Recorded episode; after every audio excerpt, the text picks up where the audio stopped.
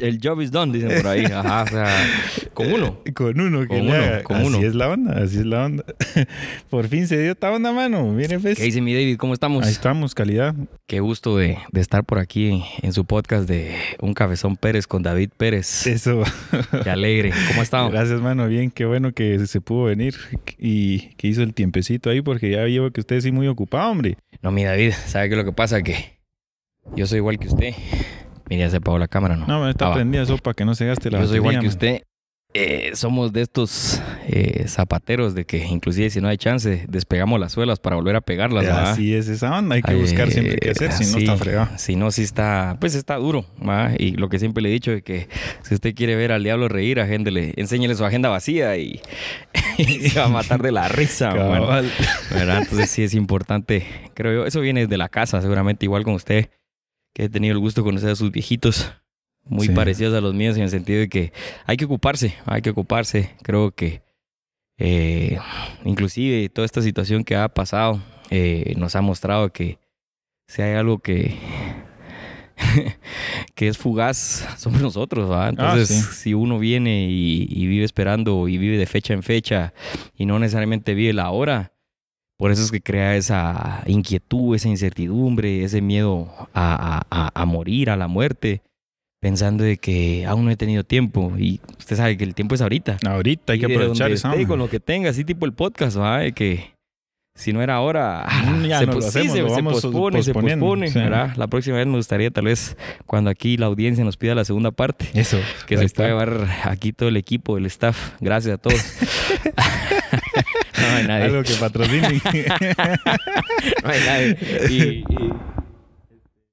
Eso, gracias. Les, recomiendo, gracias a Torre Express. La Torre aunque no nos Express. patrocina, pero gracias buen café, ¿va? Bueno, mano, Bueno, sí, bueno, bueno, buen cafecito. también. ¿verdad? Solo para que entre un poquitito en contexto la gente, eh, quedamos de juntarnos aquí en, en, la, en el CrossFit de, de David, pero por azares del destino que el carro no furuló y tuvo que pasarlo dejando a mantenimiento, pues ya él se viene caminando y me lo encuentro caminando, pero como ver estos mochileros de Atitlán, o sea, llevaba su casa allá atrás.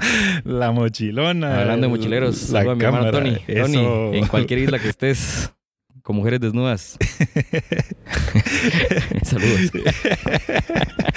De la mano y sus hermanos, ¿qué tal? ¿Cómo están? Ahí andan, ahí andan, ahí andan. Este, uno, eh, Tony, que es videógrafo, eh, trabaja con este movimiento que se llama Momentum Collective, se llaman Ajá. ellos, y pues es una.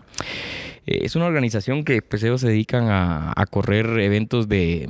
Son como campamentos de yoga, ¿verdad? Que comprenden entre fechas de... Puede agarrar usted 15, 30 y 90 días, Ujú. ¿verdad? Donde pues... En Nati lo vi, creo yo, una vez. Que lo hacen en distintas partes del mundo. Normalmente suelen venir a Centroamérica por cuestiones de costos y también de que la mayoría de sus clientes son de Canadá y Europa. Ah, ya, ya. Eh, ah, entonces, bonito, se les puede cobrar en euros. Ah, ahí está. y dólares. Ahí está. Ahí está. Porque uno, y eso es lo que sucede, esta gente cuando viene a estos lugares paradisiacos, ¿va? que uno los da por sentada. Ajá, vea, sí.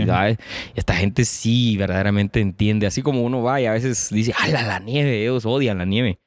Ahí venirse a encontrar con que amanecen con estos, estos, estos celajes, eh, los atardeceres preciosos, eh, todo boscoso y lo encuentran demasiado atractivo y la verdad que este tipo de campamentos es, son como retiros porque es esta gente que viene muy estresada, ¿va? viene muy estresada, entonces eh, se toman ese su tiempo y dicen, no, o sea, tengo que meter pausa, tengo que resetear y pues ya ellos se dedican a, a pasar aquí, ya sea 15, 30, 90 días, pero pónganse su, su dieta, pues es eh, a base de vegetales, Ah, bueno. entre, la, pues, entre la misma comunidad y tribu que se hace, que creo que albergan no más de 40 personas, creo yo, eh, se cocinan, ¿verdad? Entonces, así como puede usted tener mm, a alguien que trabaja, qué sé yo, en un call center, ¿va? pero ya está estresado, puede tener un alto, un alto ejecutivo que usted ni en cuenta, ¿va? Ya esa mara que ya estaba a punto de colapsar, tronar y dijo, no, pausa, ¿va? O sea, porque Buenísimo. a veces se puede en lugar de usted buscar alternativas, puede buscar también salidas, ¿verdad? Cabal. Y ya acá en estas cuestiones de medicamentos y ya cuando usted siente, al principio era una pastilla, después dos, después tres y... ah. Lleno de. Sí, cabal, pasa todo el día así puro zombie, la gente no entiende qué le pasa, pero Cabal. ahí sí que si uno por dentro no está bien, todo el entorno de uno no, No funciona. no corre. Ajá. Sí. Mira, y a su otro hermano, no sé si son cosas mías o no, pero como que lo vi en una valla por ahí, ¿no? Puchica, sí es cierto, mano. Es re chistoso porque salió cabal ahí el, el chance, ah, que él tiró, mm, mandó, bueno, le dijeron, mira, fíjate que necesitamos a alguien que, que nos venga a hacer...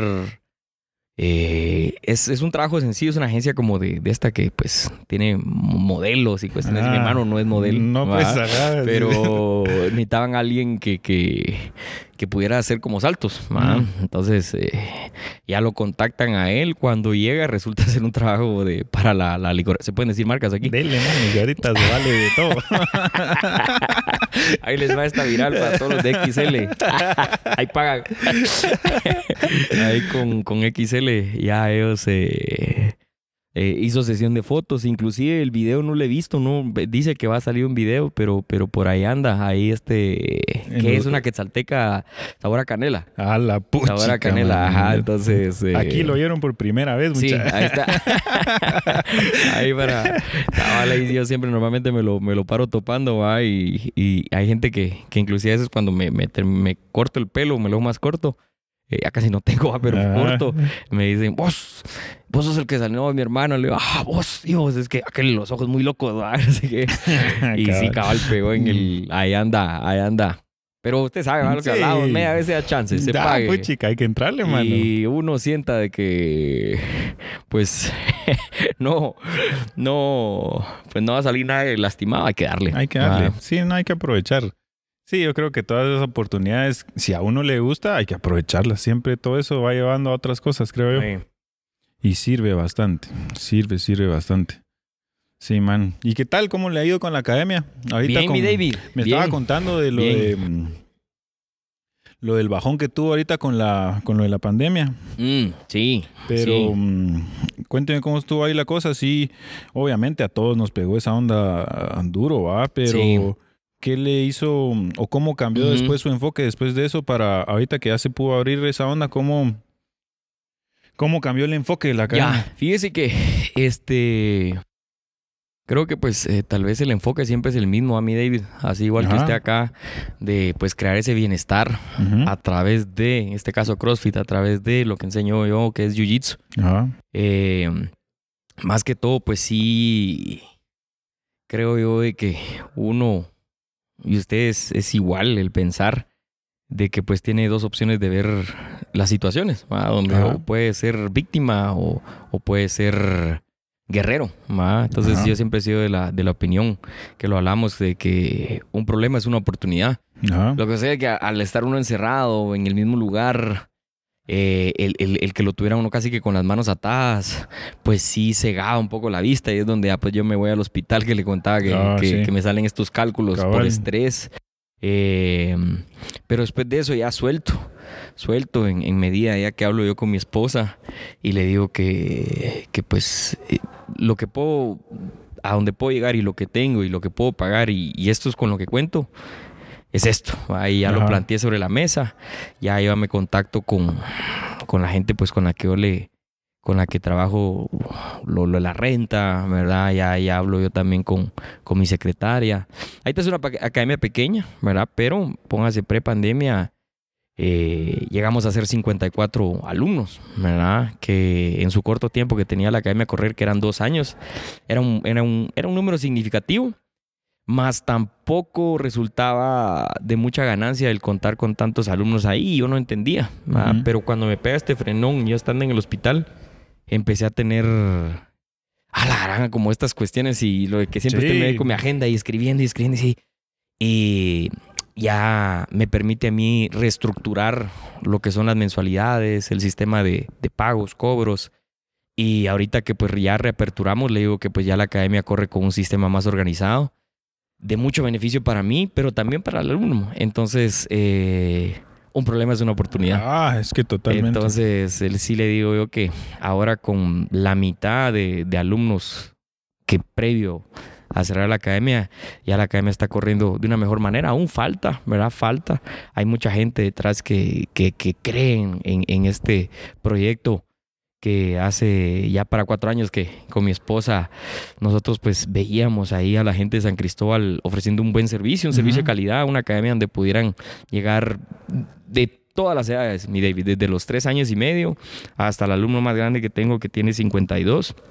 eh, que puedan llegar y practicar en primero un ambiente agradable, limpio, seguro, y de una manera con una metodología estructurada, ¿verdad? Donde el alumno pues sabe dónde va a empezar, eh, qué es lo que vamos a trabajar, eh, sabe que no se va a lastimar. Obviamente usted sabe que las lesiones existen. Sí, y eso, hay cosas que también no se puede, que hay, depende de muchos factores, no solo de, a veces es pura mala suerte y se dan algunas lesiones, ¿va? Saliendo del sí. baño uno puede, Ah. va, eh, un tobillo, eh, pisando una mancuerna, o sea, Sí, ¿verdad? o sea, Y- hay cosas que sí, no, no es necesariamente porque el deporte sea el malo.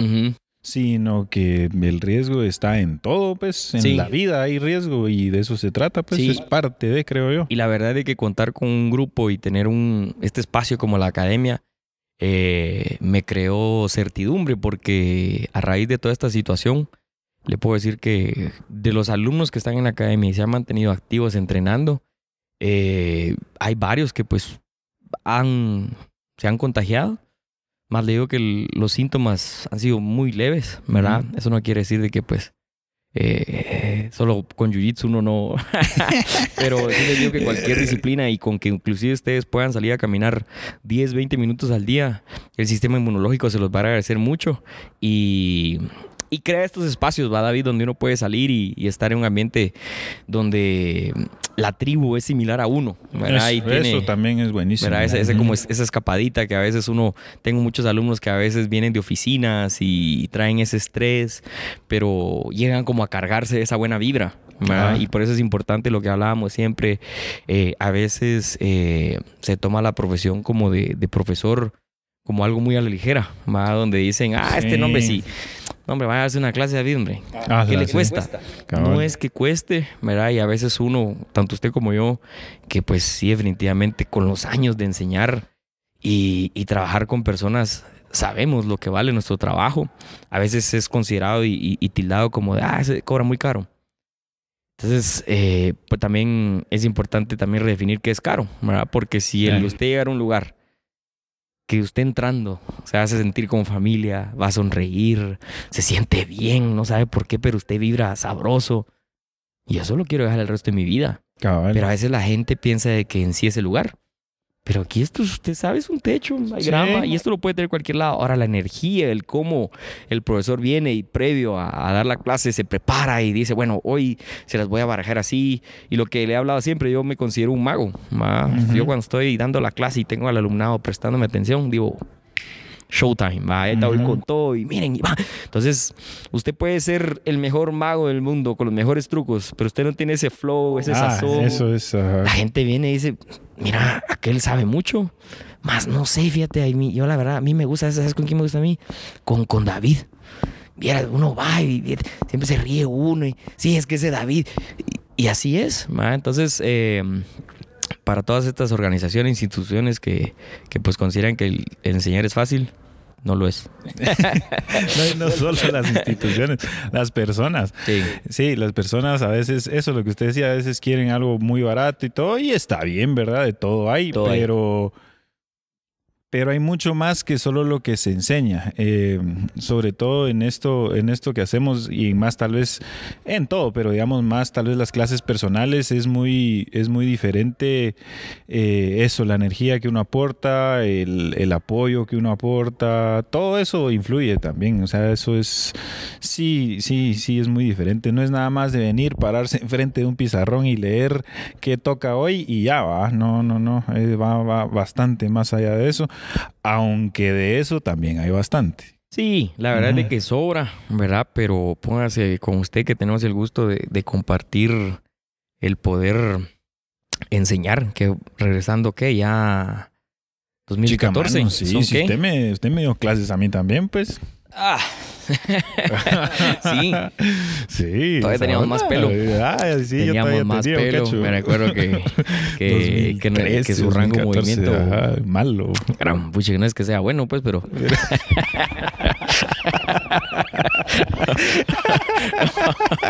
no, no, no, pero no, o sea, a, mí, a mí sí me tocó verlo de que, o sea, a veces son esas cositas que uno, eh, uno como profesor, eh, entrenador, coach, llámese como, pues, sienta más cómodo, eh, le toca ver y celebrar con el alumno, que yo me recuerdo que usted toda la clase tenía que hacerla con los weightlifting shoes. Ajá. Porque sí. el rango de movimiento del talón no le me permitía sí. air squat, era algo para Ajá. usted.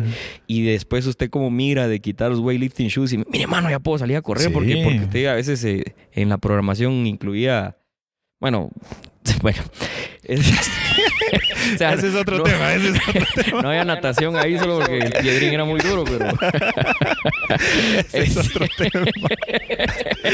Ala, esos tiempos era otra onda. tenía que ir uno hasta con- sí, era expected, expected, pero Sí, literal. literal. Hoy vayan, abran un carro, tráigame un radio. Y uno buscando, ya no hay radio. Sí, si bien dice que es constantemente variado, no quiere decir aleatoriamente variado, pero ahí sí era aleatoria la onda. sí. Ahí sí, todavía estábamos en los tiempos de Greg Glassman cuando Eso. tenía su tómbola. Tenía su tómbola. Así salían ahí esas ondas. Claro. Uy, volvieron a salir 100 burpees. Bueno, pues, Y tres rondas. Ah. y, va a ser portal. no, no, no, no, sí, no, sí, mucho sí. amor, mucho cariño. La verdad que todo eh, fue No, un no, lugar muy, muy bonito, muy sí. mágico. eh, pero como le decía, el, el celebrar estos triunfos donde usted se quita los weightlifting shoes, me dice, mira, mano, ya, ya puedo correr yo la clase con suela normal, ¿va? Porque ya su rango de movimiento había mejorado. Mm. Su, su, su flexibilidad y a través de la fuerza, porque fue a pura Ah, base sentadilla. pura. Y la verdad que una manera muy, pues, autodidacta, porque es difícil necesariamente a veces ciertos cuerpos o lesiones cómo tratarlas, porque a lo suyo sí. era algo muy crónico, que hasta inclusive me tocó verlo en talleres de, de, de monkey camps que hacíamos. Ah, los y ahí que le hacía hacíamos, ganas a usted. sí. Entonces yo creo que todo ese Los tipo de backflips y toda esa backflip, onda, front flips sí. eh, que hacíamos, los muscle ups, ¿verdad? Ujú. Entonces ya eventualmente al alumno llega un punto donde, bueno, o sea, ya le toca a uno pues dirigirlo, pero como le digo, a mí no se me olvida, o sea, todavía e- ese, no, ese no- entreno yo no donde usted ve, ala, o sea, sonará como chistoso, ¿va? Porque dice, ¿y qué son los weightlifting shoes? Tal vez alguien nunca los ha usado, ¿va? Pero póngase quien los ha tenido que usar, pero no por gusto, o sea, no porque voy a venir yo, bueno, hoy sí, voy mi max 3 reps de back squat, ¿va? Póngame eso porque, sino que porque si no los usa usted, un air squat se va a caer, póngase. Sí. Se va de frente, se va para atrás. Entonces, son cositas tan tan, tan pequeñitas, a veces tan minúsculas, pero uno como coach las ve Sí. va y las celebra y, y hay alumnos y personas como usted que, que las valoran, hay otras de que pues ya las dan por hecho, ah, no, ese Cabal. es su trabajo.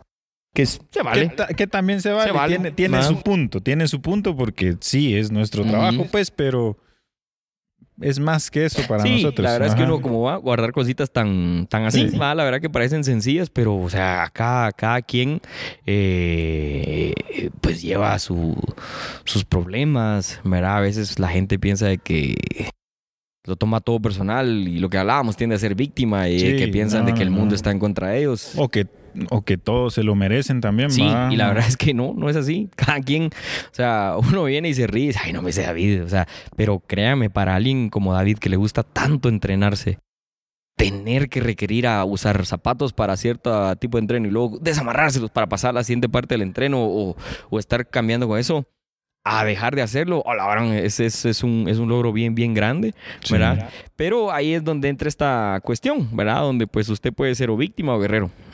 Entonces ya eventualmente está igual cuando alguien viene con problemas de tobillos o, ¿verdad? Mira, es por acá, es para allá, ¿verdad? Porque ya nosotros no nos vemos haciendo otra vida que no sea en un CrossFit, eh, enseñando en, en Eso, una academia de Jiu-Jitsu, ¿verdad? Porque sí hemos, nos ha tocado ver. Y además, eh, ese tipo de cosas que a veces, como le digo, o sea, a mí a la hora que alguien me firme un cheque no va a poner, bueno, te voy a poner otro cero, ¿va? Porque fíjate que los alumnos ya me contó de que de weightlifting shoes. Eso no se puede poner. O sea, Ajá. es algo que se lo lleva uno muy dentro, pero Sí. seamos honestos, ¿va? Lo mejor de la vida no se paga. No. No se paga, es algo que, que está aquí y solamente uno lo va a llevar por siempre. ¿no? Sí, puchica, ¿sabe que me estaba acordando ahorita? Es un desvío un poco, pero de acá a competencia al Parque de la Industria, ¿se acuerda?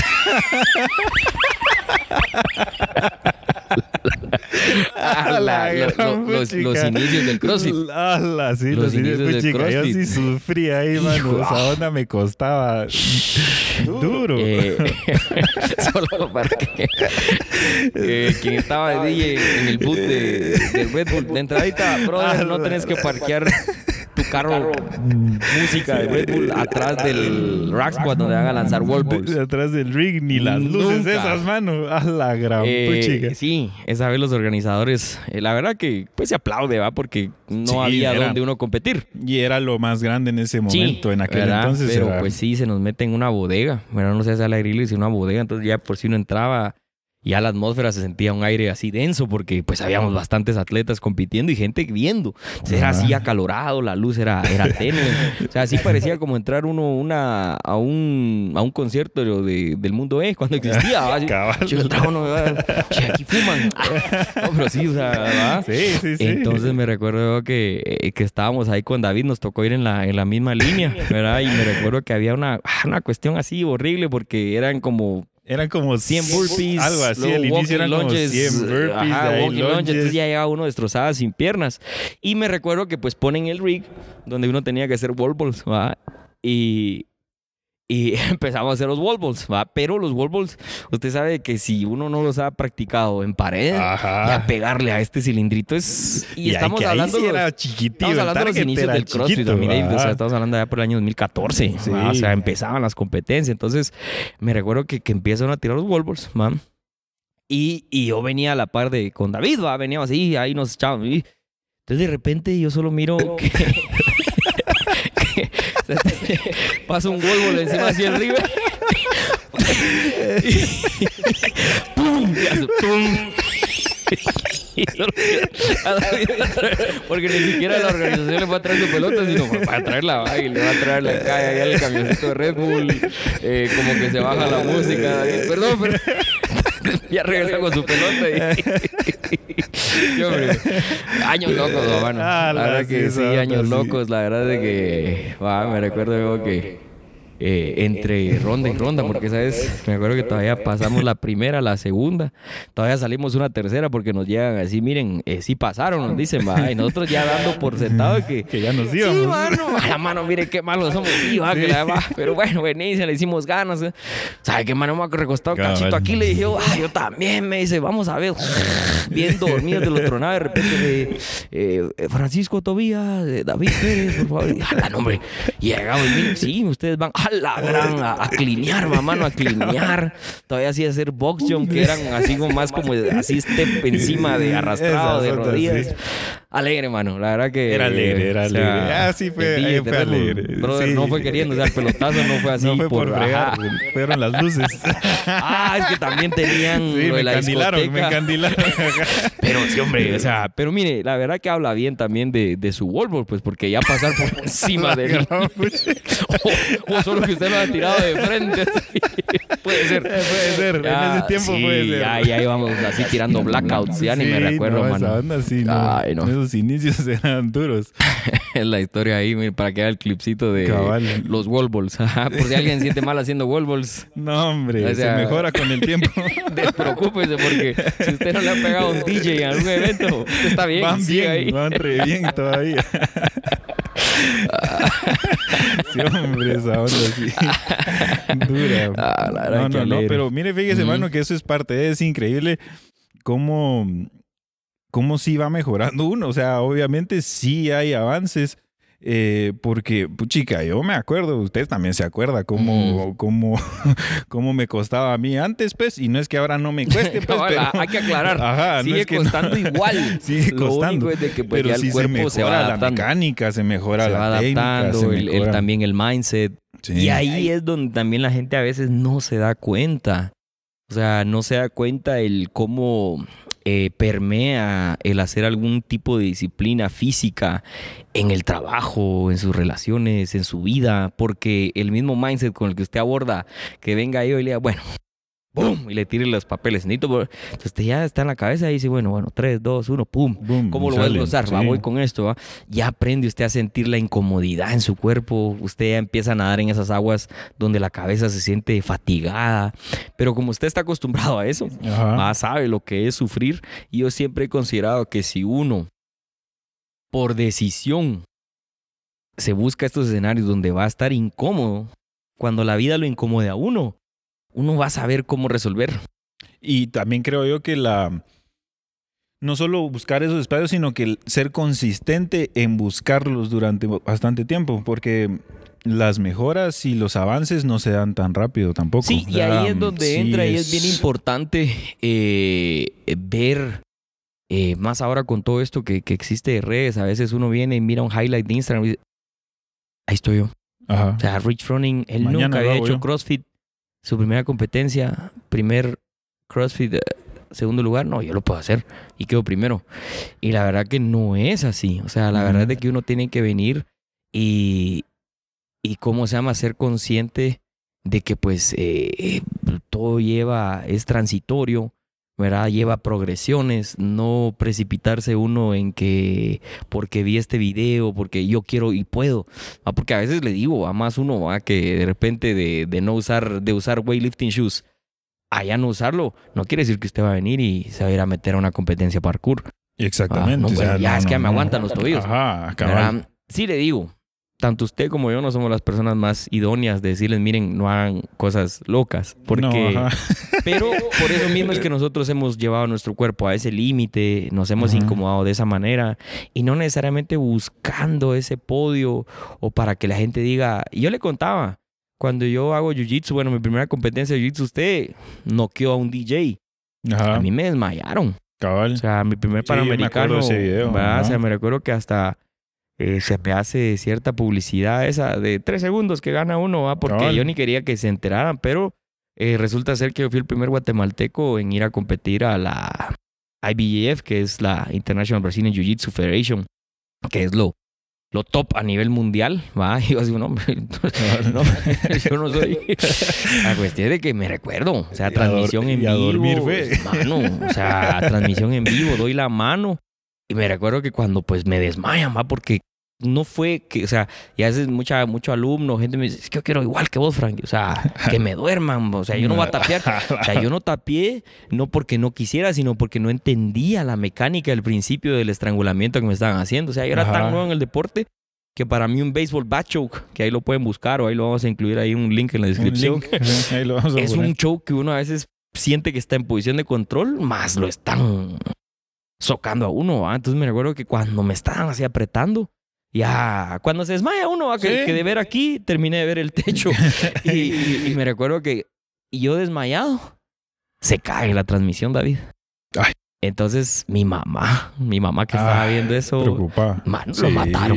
Lo sí. mataron, va, porque Y entró por eso cortaron de una vez. entró parado y luego verlo ahí. Y de una vez cortan la transmisión. cortan, Ahí pasó mano. algo.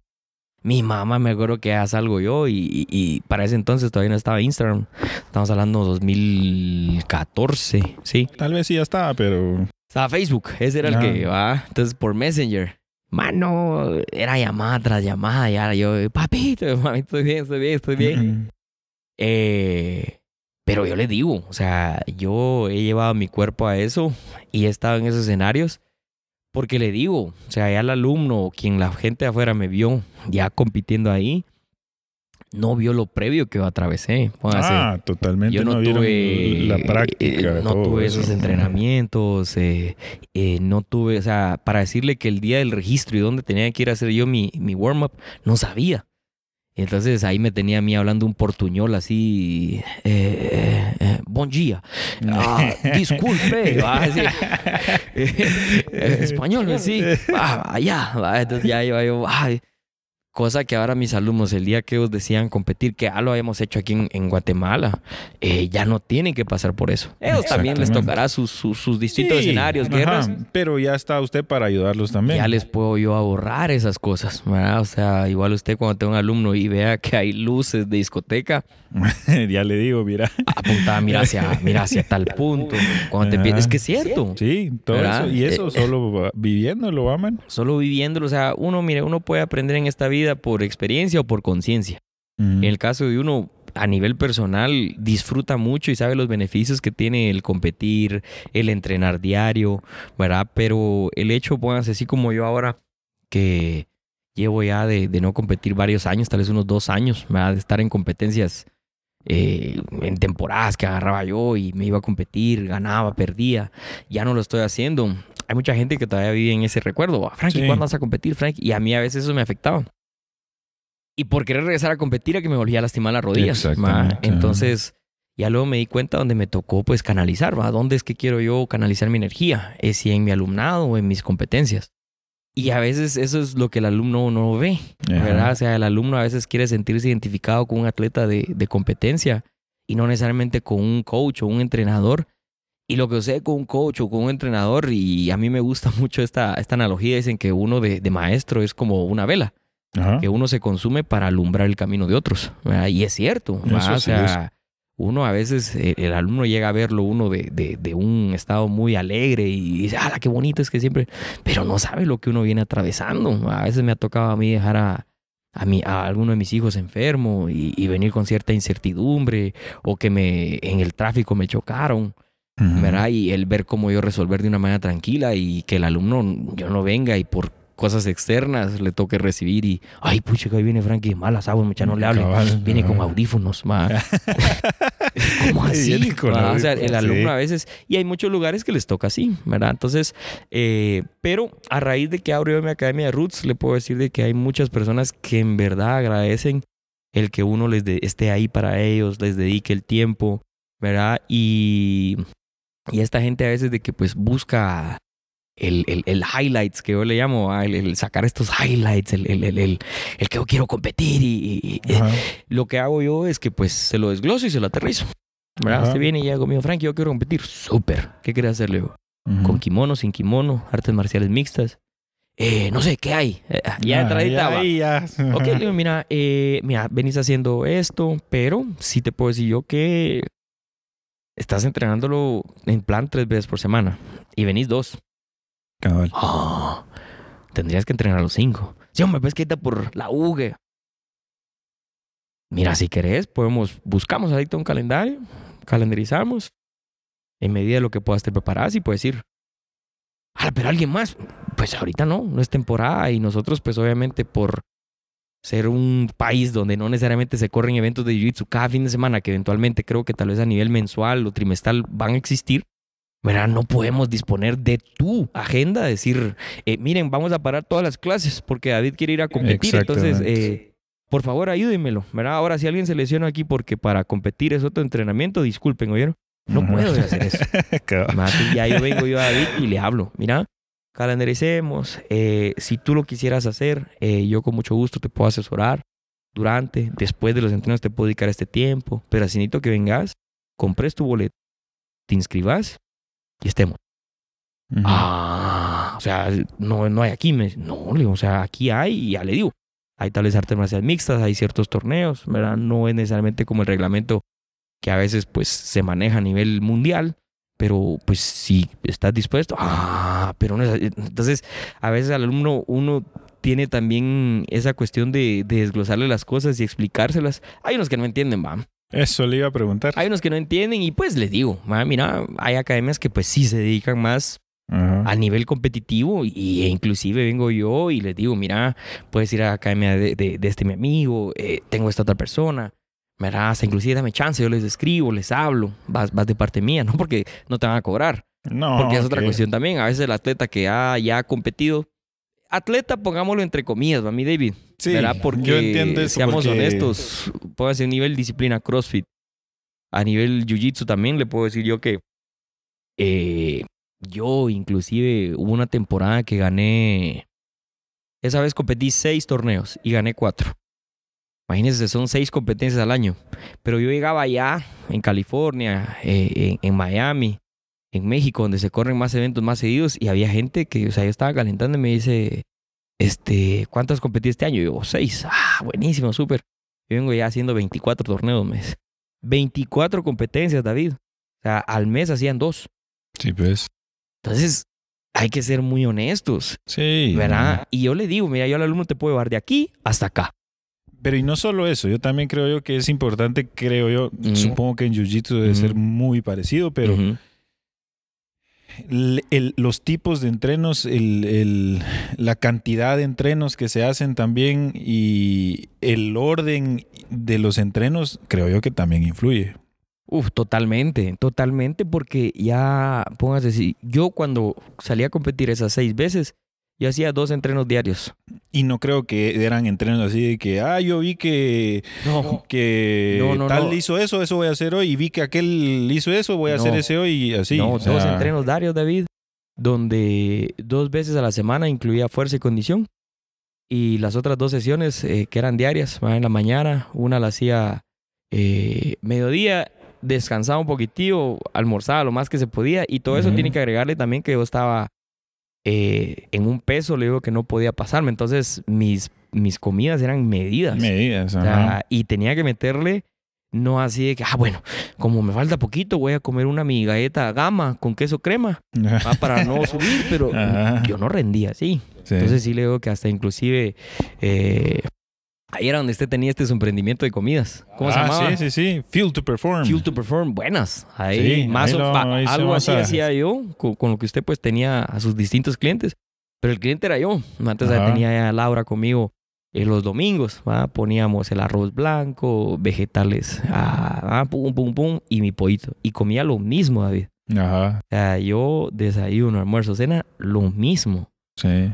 A los que nos están oyendo, sí, que yo quiero ser atleta alto. Es que no es nada Les más. pregunto, ¿están dispuestos durante muchos meses comer lo mismo, despertarse temprano, irse a acostar? Temprano también. Agotados. bien. Y en el caso de nosotros, que damos clases, o sea, yo a veces le digo, no sé dónde sacaba energía. O sea, yo para allá, para jueves, David, ya iba por pedacitos, por pedazos. Entonces yo a esa vida de competidor le pude dedicar, tal vez fueron más o menos cuatro años lo que yo hice. Y, y yo le, yo también tengo, yo tengo una mi teoría de esto, pero le quiero preguntar a usted. ¿Usted cree que se puede ser un competidor de un competidor y ser también un buen maestro al mismo tiempo? Es muy difícil, David. ¿Verdad? Póngase en mi caso que, que el jiu-jitsu sigue, o sea, todavía está a un nivel muy, muy amateur, honestamente. O sea, uno, uno porque le digo, o sea, yo conozco competidores muy buenos que no pueden dirigir un calentamiento. Exactamente. Ajá. Y conozco maestros muy buenos que no han ganado una competencia. Exacto. Entonces, yo como alumno, voy a buscar al que es muy buen maestro. Ajá. Entonces ya sobre él que me pueda guiar, respetarle, e inclusive porque a veces también el alumno cuando llega a cierto nivel y ya va ganando esa confianza donde cree que es, o ya definitivamente es mejor que su maestro, porque... eh, Pero es que también creo yo que hay que ser claros, que uno como coach, como maestro, como entrenador, uno lo que busca es eso también, pues, o sea, que sus alumnos lleguen a ser mejor que usted. Sí, y, y, y a veces hay gente, ¿verdad? Que sí le digo que, que mucho competidor se agarra de esto, donde dice, es que yo enseño, yo predico lo que vivo, ¿no? O sea, es tiempo, tiempo. O sea, yo le digo a mí la persona que me enseñó muscle ups, no sabía hacer muscle ups. ¿Cómo así? No, pues no sabía. Pero la teoría y lo que él me enseñó y los grips y todo, lo supo hacer perfecto. Entonces, yo lo que tengo que ver y, lo que, como siempre se lo at- aterrizo a, a- a mis alumnos, ¿verdad? Eh, es de que si vas a agarrar algo para que sea un estilo de vida, y es como verlo de la siguiente manera, es lo que hablamos, la alimentación. Ajá. Yo siempre mis alumnos, mira, es que ahí está esto en dieta. Tiempo. Aquí no existen dietas, aquí no, es porque si usted escucha dieta ya suena como castigo. Ya se está, ajá, cabal. míralo como un estilo de vida. Míralo como un estilo de vida. Igual tienen que ser tus entrenos. Sea, no vengas y porque viste Cobra Kai, de, ahora sí voy a regresar y voy con todo. Y, a mí en verdad no me Porque sirve. vi los games ahorita que vi, Vi los games, y ajá, hagamos el que Guapalooza, hicieron. y mira que os cómo les fue y voy a entrenar con ellos. Eh, No. O sea, Ujú. créame, si e- esta gente comparte ciertas historias, es de lo que quieren que se compartan. O sea, yo- hay muchos, o sea, yo ahorita estoy, eh, estoy como documentando el cómo yo estoy sanando mis rodillas, porque creo yo de que habemos muchas personas ahí de que pues a nivel médico ya somos casos perdidos, pero esto pues ha venido a cambiar mucho mi vida y pues estoy documentando. Hay ciertas cosas que comparto de mi familia, con mis hijos, pero hay otras cosas que me las llevo para el alma, para adentro y póngase, le digo.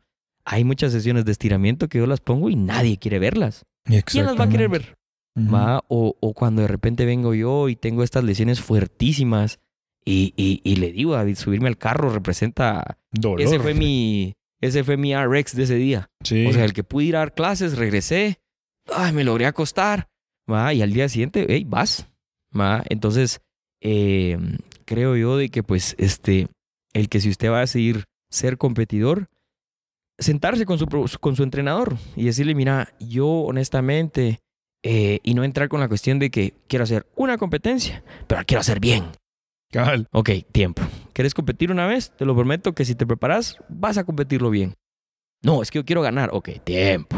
Tiempo. ¿Quieres ganar? Bueno, dediquémosle por lo menos unas 10 competencias. Y ya por la 8 o 9 vamos viendo cómo, qué ajustes hay que hacerle. 10 Exacto. competencias, que es poco.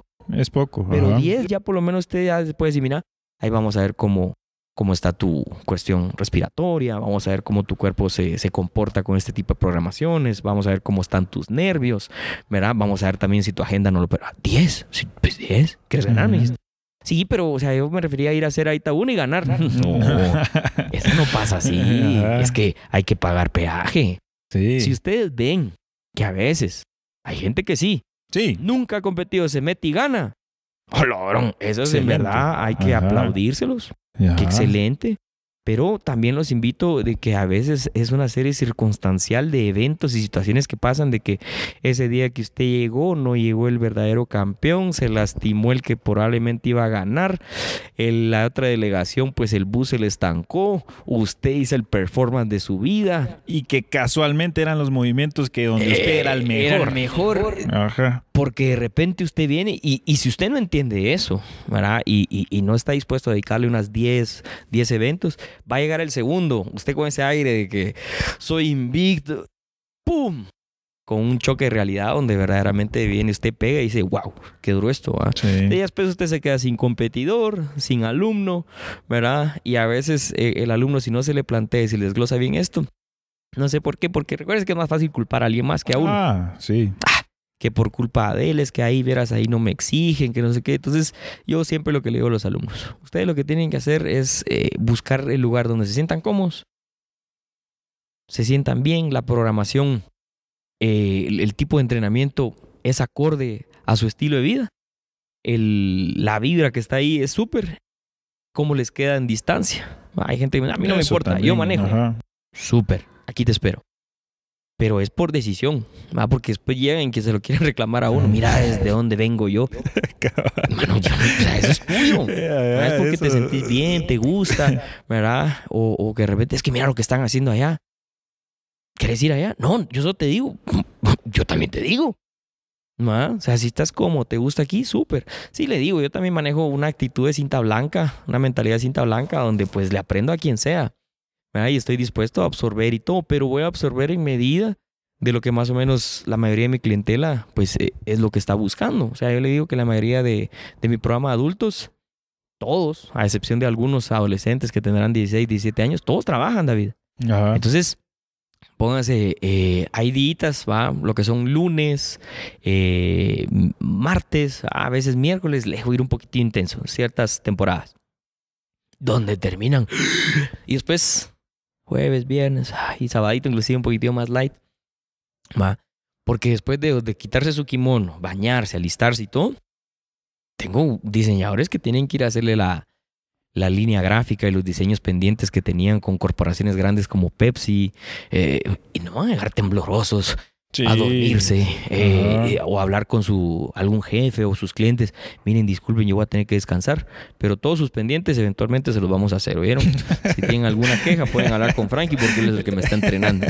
Va, Entonces, eso no se puede. Entonces, eh, son una serie de factores que, que la verdad es de que, pues, al alumno yo la verdad que se lo aplaudo, ¿va? porque hasta inclusive yo promuevo la competencia con mis alumnos, pero la promuevo en una, en una dirección que vaya a, a que usted se incomode, lo que hablaba, donde usted se incomode, eh, sienta ese nivel de estrés, de estrés que es como uy, esa ansiedad que produce, para que eventualmente cuando usted tenga una presentación, quiera ir a hablarle a alguien, esté en un lugar donde no conoce, esté, tra- esté tranquilo, porque ya ha experimentado eso. Pero no va tirado en que les voy a decir yo, miren, ustedes van a ser los siguientes campeones del mundo. No. Puede ser. Puede ser, pero. Puede ser, pero no es así. ¿Verdad? No es nomás Sí, así de que miren, en nuestro programa Fundamentos ustedes van a quedar campeones del mundo. No.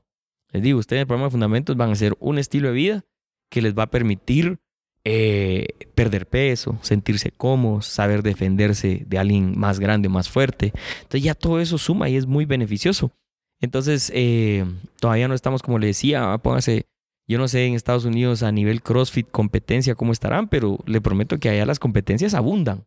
Oh, totalmente. Sí, allá hay. Bueno, ahorita, como está la cosa, no sé cómo estarán ahorita, pero siempre han habido muchísimas más que aquí. Muchas, muchas más. ¿Verdad? Sí.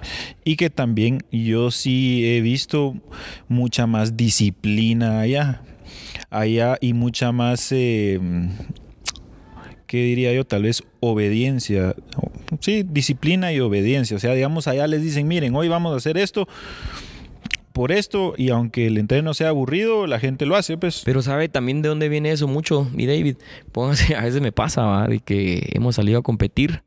Eh, hablo por mí porque me ha pasado, ¿va? entonces salgo yo a competir. Eh, miro yo a, esta, a este otro competidor, ¿va? mismo peso, misma categoría, damos la mano. Mire, mi David, me sale con un derribo. Ni lo vi. Uf, una bala. Bla, te caí. Locro. Yo me hizo ver como que yo nunca hubiera Había hecho, trabajado ajá. defensa de Ribos. Ay, chica. Eventualmente paro ganando la, la lucha y ya pues eh, termina y ya nos baja el moshi. Oh, le digo, qué, qué increíble, le dije, yo, o sea... Pero le, me quise preguntar porque también su nivel de derribo que tenía no hacía match ya con su nivel conceptual de. Sí, porque pues. eventualmente ya le paro yo tomando la espalda y lo finalizo. Ajá. Y me fui con un- algo, con una guardia estando abajo medio básica. Ajá. Mira, le dije yo que practicaste. Sí, me dice. O sea, yo previo a esto hice todo mi high school, hice wrestling. Ah, E inclusive yo en ajá. college eh, trabajé. O sea, hay programas universitarios y desde niños. Desde high school, desde, desde, colegio. desde que son desde primaria, donde tienen la opción de que usted puede correr programas de básquetbol, fútbol, fútbol americano, wrestling, gimnasia.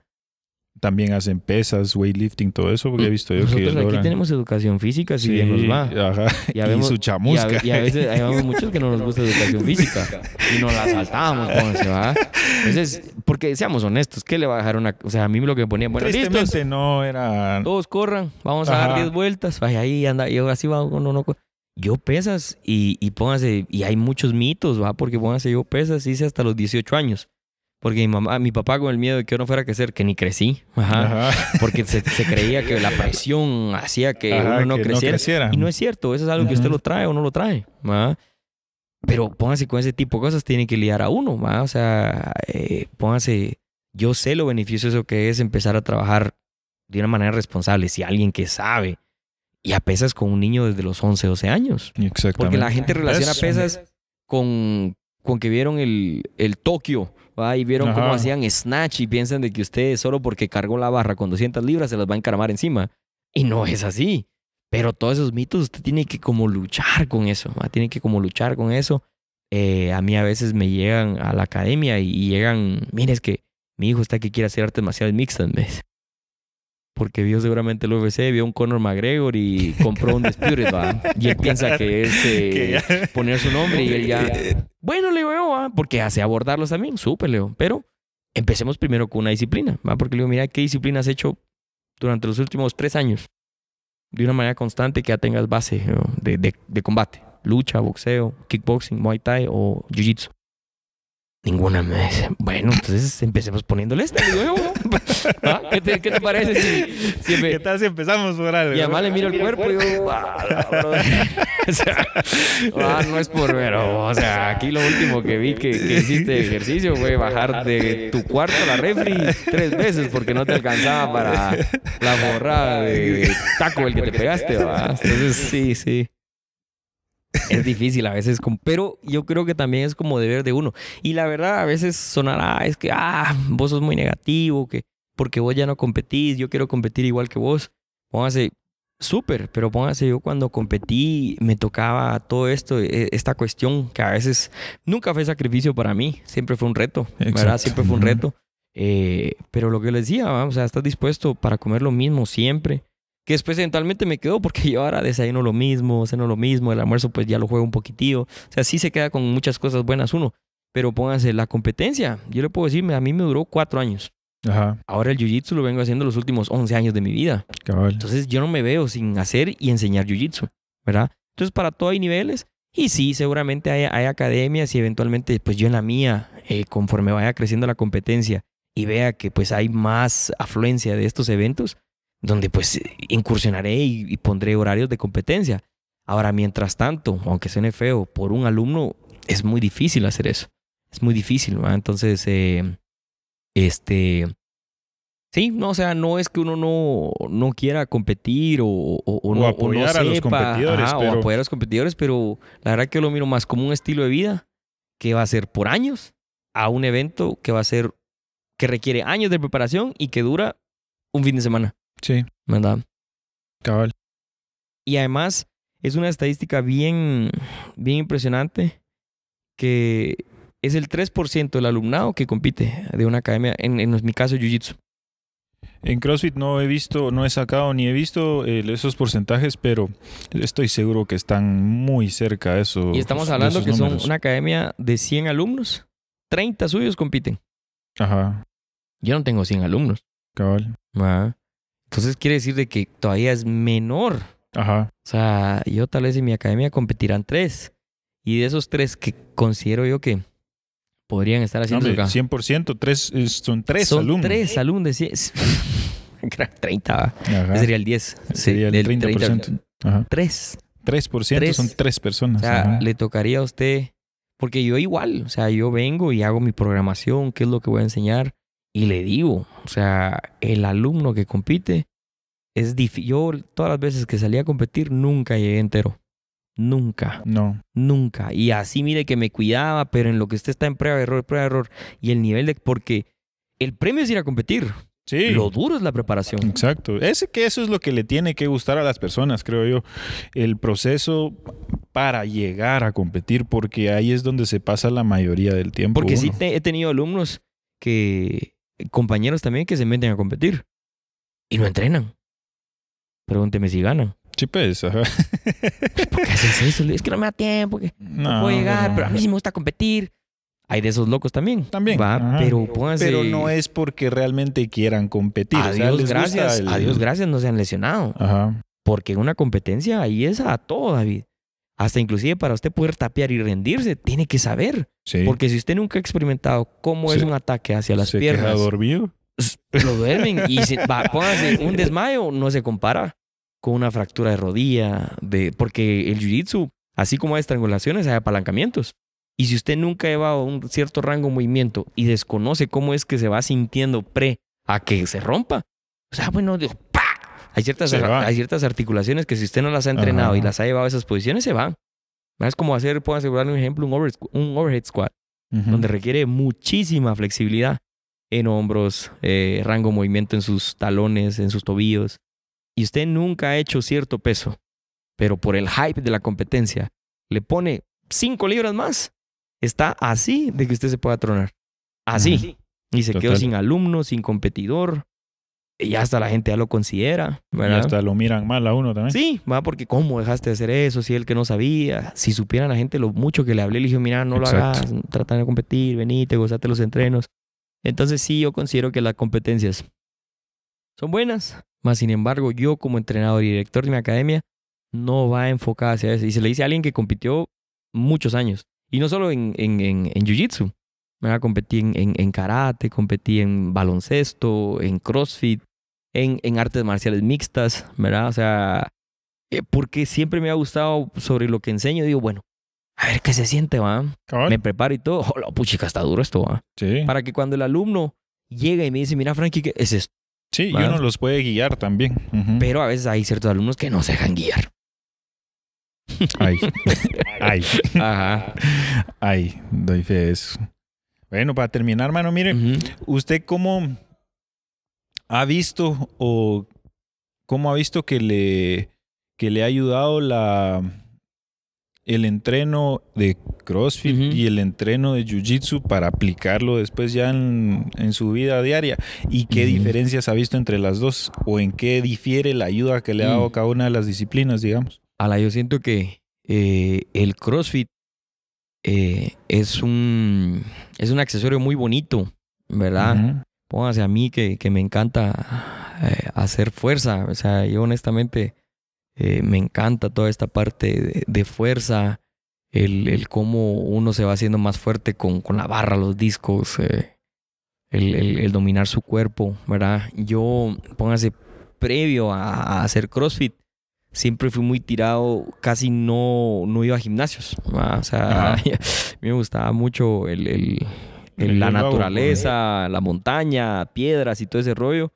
Pero ya hacía muchas cosas eh, que pues tenía distintos mentores que ya seguía yo antes de, de que pues este boom, ahí por el 2011, que entra a hacer el CrossFit. Eh, va, eso de caminar de manos, va. O sea, yo por eso fue que conseguí mi, mi puesto de entrenador de CrossFit, pero era porque hacía un montón de cosas que entraron de moda, subir el lazo. O sea, yo lo subía cuando yo hice gimnasia olímpica y tenía como nueve años, ya a mí me ponían a subir el lazo, pónganse. Eh, a mí lo que me encanta es eso, hacerme fuerte a través de esta programación que, que ofrece el CrossFit. Donde ya yo empiezo a dejar el CrossFit y, y- y me empiezo a quedar un poquitillo más sobre lo que hago yo, que le digo lunes, miércoles, viernes, ahora trabajo lo que es rodillas, habilidad rodillas que se llama eso. Y martes y jueves es empujar y jalar. Ajá. ¿verdad? Press, despechadas, eh, pull-ups, ¿verdad? Rows. Eh, y es porque pues eh, habían ciertos lugares que ya entraron con ciertas programaciones que era aniquilar al alumno, Exactamente. pulverizarlo, ¿va? O sea, hay mucha gente que piensa que más es mejor y no es así, ¿verdad? Eh, es estructurado es mejor. Exacto. Mejor es mejor. Ajá, o sea, es así de sencillo. ¿va? O sea, y usted que es entrenador, yo también. Si alguien viene y me dice que me gusta. Ah, tengo gente es que me gusta así, eso que, que duela. Me Ya ahí sabe uno, ya ahí ya sabe uno sí, cómo le digo, es el mira, asunto. no lo hagas en entreno, pues. ¿Crees que duela? ¿Querés sentir incómodo, dolor? Métete a pelear en artes marciales mixtas. Ah, no, es que, ah, entonces, tranquilo, porque no es así. O sea, yo le puedo decir que yo puedo agarrar a un alumno y lo puedo destrozar seis minutos. Seis minutos yo lo dejo, ay, vamos, y la psicología, y sé dónde decirle. Ya entro ese como entrenador más como de cheerleader de, dale, duro, y levantala. No le digo cómo levantarlo ni nada, solo digo, dale. Solo, Dale, eh, a vomitar. va. Oh, la qué buen entreno. ahora salite de aquí. Ah, O sea, esto no lo hacemos aquí nunca, ¿me entendés? Eso no lo hacemos acá porque eso no es sostenible, David. Exacto. Entonces, a mí me gusta hacerme fuerte. Eh, inclusive, usted estuvo varios, varios años haciéndome mi programación y todo. Y me gustaba mucho porque era una programación que yo la podía recordar. ¿verdad? La podía seguir porque era eh, sostenible en el sentido de que, pues, eh, lo básico, al final es la esencia. O sea, siento yo también mucho de que a veces el CrossFit ya está volviendo otra vez, ¿verdad? Pero un tiempito que se perdió, que se pusieron a hacer tantas cosas que se olvidó la esencia del CrossFit, ¿verdad? Que es esa parte funcional donde a usted, después de su sesión de CrossFit, o sea, por el nivel de exigencia que cada atleta pone y todo, cada practicante, atletas muy distintos, cada practicante dedica, al final del día le permite él terminar su día, ir con su familia, ir a hacer el súper, ver su trabajo, pero a través de movimientos como sentadillas, front squats, ¿verdad? Póngase, este, hay lugares donde el weightlifting se les pone, ¿verdad? O, o handstand push-ups, donde después a mí me toca ver que ni el alumno ni el practicante tiene bien un press, Ajá. un jerk menos. El handstand push-up, eh, yo solo, uy, digo, estamos a, a, a, a meses que la siguiente historia sea la radiografía en su cervical porque... ¡Paga, paga, paga! Ajá, ¿verdad? Entonces, eh, es bien importante el que si usted se va a hacer fuerte sea a través de movimientos que están comprobados que generan fuerza, David. Deadlift, back squat, bench press. Eh, hay mucha gente que... eh, yo me recuerdo que cuando yo daba clases, tuve... ah, fueron un sinfín de accidentes. Fueron Sí. muchos. Después de entreno Ajá. Ah, sí. después de entreno, ¿verdad? Porque hay mucha gente que cuando siente esta dopamina, ¿va? Que, que uno dice, "Hola, ah, es que aquí me pusieron muy poco, pues, va, Frankie, me voy a quedar aquí haciendo un poco más de bench press. Como no era mi lugar, era este un alumno que pues sí pagaba limitado, allá de administración se me decía, mira, déjalo, va. Porque si fuera mi lugar, yo lo, lo saco.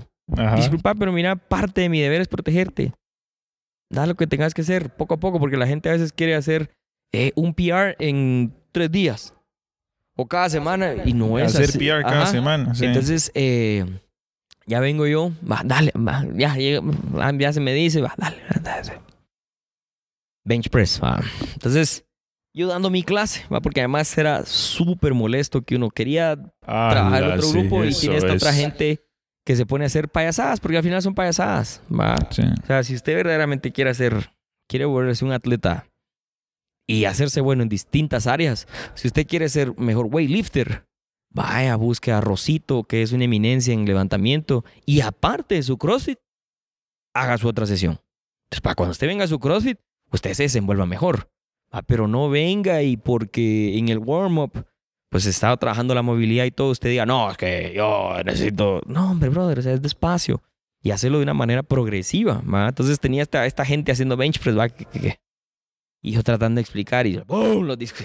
Ah, la Tranquilo, tranquilo. es- Entonces, así que, y la música, y de repente oigo, Frankie, Frankie. Y volteo a ver, hermano. la barra. a levantar. Va, como quería presumir ahí uno, uno de sus cubis, la club de fans, va a levantarlo, le caía aquí en, el, en, en todo lo que, en, en el tórax. Ajá. Se fisuró una costilla al hospital, ¿va? Ah, radiografía. Yo me pregunto, ¿valdrá la pena? Y después, ¿y quién estaba dando la clase, va? Ah, Yo. ahí está. Pues si no lo viste, no... Me recuerdo, tenía un alumno. Eh, no vamos a decir nombres, ¿verdad? No, Porque no, tampoco no, se trata de eso, pero, Yo, yo me ac- de esa, es- de esa de- del Ventures yo sí me acuerdo. Varias. Ajá, tenía un alumno va, que... Y era esta gente que... Que póngase, tenía un time cap 20 minutos y ya lo hacía en 19. Ajá. Voy a quitar la camisa, Frankie. Dale, sé lo que querrás, pues, va. Ya cuando llegaban a 18 no tenían pull-ups, va, y como se, va, se robaban reps y terminaban antes que los otros, va, eh, pues, ¿qué estás haciendo? Le dije, ya se llaman butterfly, pull-ups, Frankie, me dice.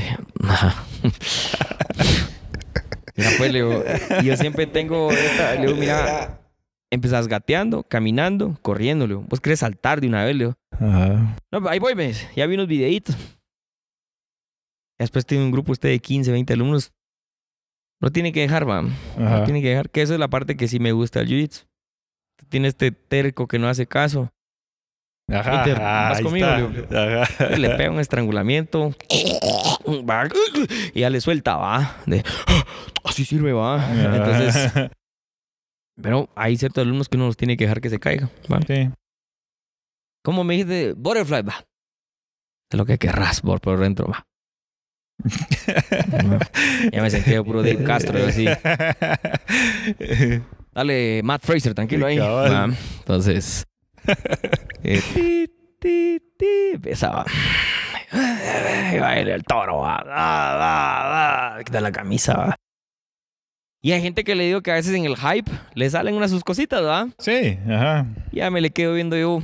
Ah, y también es el morbo, ¿va? Porque Sí, sabe sí, que en el sí, hype. sí. Y este se van a zavar las manos. Ajá. Más va a caer. Sacamos poporopos, va. Me recuerdo que solo digo. ¡Ping! ¡Ah! Hace, va. Ya no pude ver, me perdí el show. La verdad que Se sí me, lo per- me lo perdí, pero sí escuché el ¡Ah! Y lo miro con las manos uno ojo. Vos le digo, ¿qué pasó? Rocky. Y así, así. ya. Y así, sin dos dientes, a David. la gran Se botó tres dientes a buscárselos. mejor me voy. Andate, va. ¿Usted cree que vale la pena perder un par de dientes por todavía uno decirle? Ajá. Mira, empezar con tu progresión. Si hay progresiones para hacer pull-ups, ¿va? Se voló los dientes, ¿va? Se voló los dientes por entrar, ¿va? Y después, ¿quién le está dando clase? Yo, ¿va? Ajá. Ah, no, pues que tienes que decirle. Me gustaría tener video, Sí. el diálogo que tuvimos con él, ¿va? O si no, pues eh, también este mi alumno que, que me recuerdo que había que hacer un complex, ¿va? También digo que había unas programaciones de complex que era para este con- para Calipa, ¿va? Cabal. Eran para Calipa, pero quien programaba pues se sentía Matt Fraser, ¿va? Sí. Entonces me recuerdo que ponen este complex, ¿va? Y ya era el último, ya íbamos saliendo. Entonces volteo a ver y no empieza porque ya la última era. mm, Después de usted tira así un press, se lo pasa o un. No, no sé qué era un clean, pasa para atrás de la espalda. Cinco back squats, ¿va? Entonces miro, uno, dos, lo dejo ahí, pero así las piernitas de pajita, así para arriba. Y no volteo a ver mi David con una mano en la barra y otra en la rodilla. Entonces, me acuerdo que uno, dos, y empiezo a ir así. ¡ah! Y- y- las manos a... No, no, no. Y al leño, no. Cinco.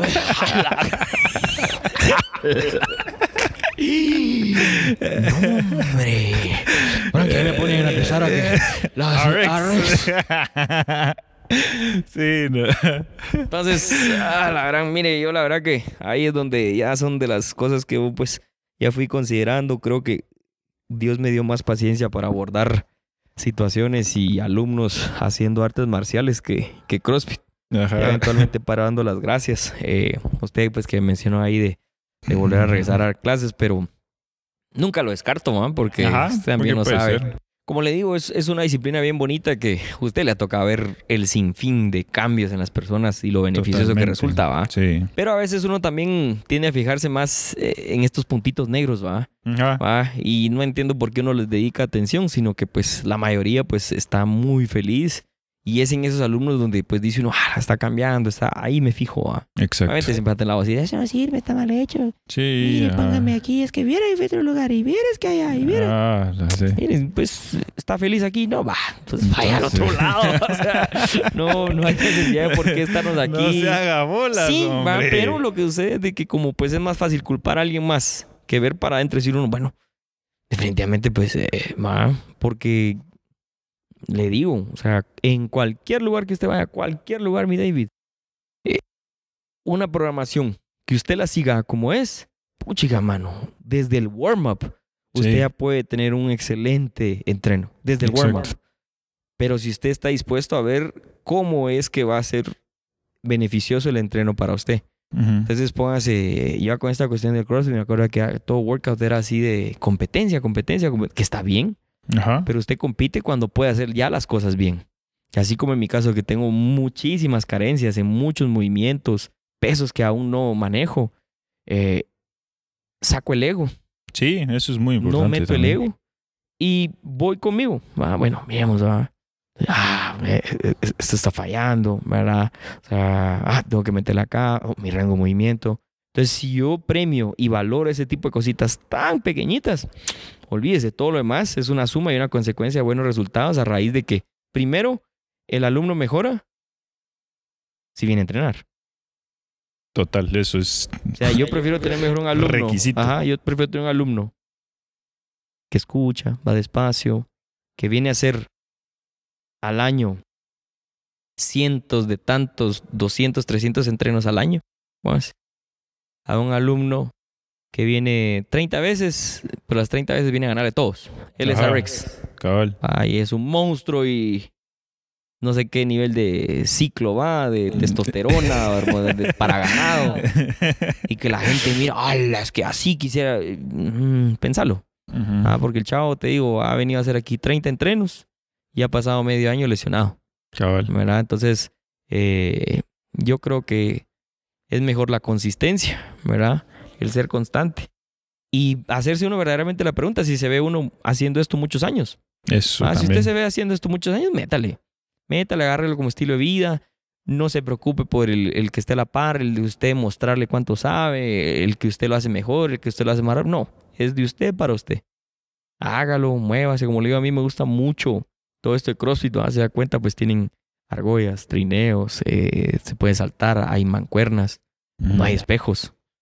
Son cositas que a veces eh, va inclusive la misma música, el ambiente es todo en medida de, de- más o menos lo que el entrenador pues va, va poniendo, ¿va? Y no es que usted llegue y eh, a todo momento va de repente la música de la clase de spinning se le atraviesa con la clase de zumba, pero aquí este otro chavo agarró el rack squat y agarró todos los discos y el que tiene bench press igual. Y cada personaje que usted dice, a la gran, ¿por qué vengo al gimnasio? va?" O sea, Cabal. Sí, no tengo nada contra los gimnasios, la No, verdad no, es que, no, que- que pero- alegre y todo, pero es difícil entrenar ahí. es muy difícil. En cambio, el CrossFit, a la gran, es, es increíble, a veces la gente no se da cuenta de que eh, es una asesoría uno a uno con el entrenador. Básicamente es algo semipersonal. Y la verdad es de que yo invitaría al alumno que quiere dar el siguiente nivel, quiere mejorar en ciertas áreas. eh, yo no sé si lo trabaja usted, pero las clases privadas, eso es clave. Lo vamos a implementar, Ujú. pero eso es lo más, eh, para mí eso es lo que mejor funciona. Ujú. O sea, si usted verdaderamente está dispuesto a pagar el precio para hacerse mejor, clases privadas. Sí, Ma, Ah, es que no me alcanza. Bueno, entonces venite a tu clase y vas a ir bien, pero te digo, si una clase regular a ti te toma 30 sesiones, con una privada posiblemente lo, lo bajemos a 15 o Cabal. 20 o 28, pero ya estás invirtiendo. Y además también el mismo universo conspira porque ve que en usted hay interés, eso. ¿va? porque solo se valora lo que se paga. ¿Va? Lo que no se paga, ah, si es gratis, ¿va? lo que ah, si es gratis, nada, Hoy eh, no voy. hoy no voy. O sea, voy- me voy a hacer bueno, pero hoy no. Otro día. Otro día. En cambio, usted al pagar su mensualidad se obliga a venir, al pagar una sesión privada va a poner toda la atención y la atención de su entrenador va a ir a usted. ¿verdad? Y ahí es donde va a mejorar. Y ahí es donde va a mejorar. Eh, póngase, a mí me tocó ver cómo usted, varios atletas, eh, usted los, los, los agarraba y le ponía cierta atención. Y hay un par de ellos ahí que ahora son como lo top aquí en Guatemala, ¿va? Ajá. Y es como, yo sé de dónde venís. Yo Ajá. sé quién te corrigió esa técnica, sé de dónde sacaste eso, ¿verdad? No es que porque usted agarre privada ya se debe usted a él, ¿verdad? No, no, no, pero pero. es, son unas cosas que a veces no, no se saben. ¿verdad? Ujú. Usted no sabe qué entrenador puso detrás de ese alumno la serie de progresiones, variaciones, ¿verdad? Ciertos sets ya específicos para que pudiera alcanzar cositas tan, póngase a veces que ni se toman en cuenta, pero el que usted tome una clase privada y le puedan ver su snatch, grabárselo, decirle, mira aquí, jala para acá, ya cuando usted llega al siguiente entreno, ya tiene eso. Ah, no, a mí que me lo diga en la clase, seguro se lo va a decir. Sí. Pero le va a decir de seis, nueve detallitos, le podrá decir uno o dos de lo que puede haber en ese ratito que corrige y luego pasa al siguiente. Ma. Entonces, sí, mi, mi opinión sería de que si usted quiere llevarlo al siguiente nivel, eh, asesórese Ajá. con profesionales, confíe todo el tiempo en su entrenador, Eso también. no cuestionen eh, la programación, síganla. El momento en que ustedes piensan de que están estancados, ahí se está metiendo el ego. Exacto. Uno nunca se estanca. Nunca. Jamás. O sea, les puedo decir, hoy yo puedo hacer un workout de 30 push-ups. 30, mi David, 30. Ujú. Y es el workout donde mañana voy a amanecer con el pectoral así. Ah, una prueba. No pueden tocar el piso, no pueden descansar. Un sally up, sally down. También. Push-ups. Sí. Deje usted push-ups. Sí. Hay, gen- Nada- hay nada gente que no, va- complejo. no va a llegar ni a, la repetición 14. Ujú. ¡Ah! Eh, Ma, pero a veces esa gente que quiere ya estar en, en Budapalooza, ¿va? Vale, ¿dónde está mi boleto a Miami? Y mis patrocinadores, ¿qué pasa? Eh, Es como, no, o sea, si ustedes no, no involucran el ego, hasta la misma competencia va a ser el siguiente paso que ustedes tienen que dar porque ya están haciendo un buen performance durante sus entrenos. Pero entrenos que les digo que son de lunes a sábado Ajá. y domingo recovery. Active Exacto. recovery. O sea, es Ajá. gente que va. Entonces, también ustedes tienen que ver eso. Hay mucha gente que viene y, y- y nunca ha visto, póngase a alguien, va. O sea, a mí me pasó una vez de que eh, yo fui a la academia de mi hermano que hace tricking, ¿va? y yo casi no voy, ¿va? y me recuerdo que hay, conocen a mi hermano, a mí no. Sí, ajá. Entonces de repente vine yo y me paré en un área como que no era donde se para uno, así como a ver, va. Pero, o sea, no era que estuviera en medio de la cama elástica, no estaba ferita, va. Y ya viene un alumno y me dice, bueno, me dice, ¿vas a pasar o qué vas a hacer?" se empiezan a reír los que me conocían, va. ¿Me da? Sí. Y me tiré también para show, va. Sí, sí, sí. Hola, vos sí sé quién es, es mi hermano. Oh, con razón. O sea, si él no le dice que era mi hermano y yo no le cuente y hasta posiblemente hasta le hubiera dado así la cabeza. Hay, hay, hay un video muy bueno en YouTube donde cinturones negros, campeones del mundo de Jiu-Jitsu, llegan a academias que no los conocen Ah, y se disfrazan de cintas blancas. Eh, mire, vengo a hacer clase. Va a pasar, le dicen, va. Eh, ¿Has hecho algo? Sí, un poco kung fu. Ah, va. Mira, pues le dice, vamos a rodar y pues tú solo trata de que si te duele, tapea. Ah, va. Y si yo hago algo, ellos tapean. Ah, va. ajá. Ah, no, y empiezan a hacer unas cosas y la gente así ve. Va a cinturones más avanzados de. Asustados. eh. Ajá. Ya después, ah, termina. Ay, usted mira cómo hacen así. Ay, me asusté, va, de. Porque créame, detrás de una excelente técnica hay un excelente entrenador y una preparación previa de tiempo. No Sí. es nomás así de que yo ya sé hacer handstand y póngame más. Eh, no, o sea, hacer handstand, créame, no los hace ser atletas. Tener No. cuadritos no los hace ser atletas. Menos, ajá. Ajá, es, es una suma y más que todo va aquí, en el mindset, porque les digo, me ha tocado ver personas eh, que, que tal vez han descansado en la etapa de competencia, pero eh, deciden, bueno, voy a ir a entrenar. Abordan ya desde los grips. Por eso es importante las privadas. Hay gente que ni siquiera sabe hacer un, un, Un un hook grip. grip, Ajá. ¿verdad? Un hook grip. Hasta cómo tapearse, mi David. Hasta, hasta eso cómo es tapearse. importante. Entonces, si quieren verdaderamente progresar un poquitillo más de lo que ya progresan, porque viniendo van a avanzar, tienen que ir tirado a una asesoría ya profesional. Buenísimo. Me parece. Frankie, gracias, man. Qué gustazo, como siempre. Si les gustó, denle like, suscríbanse.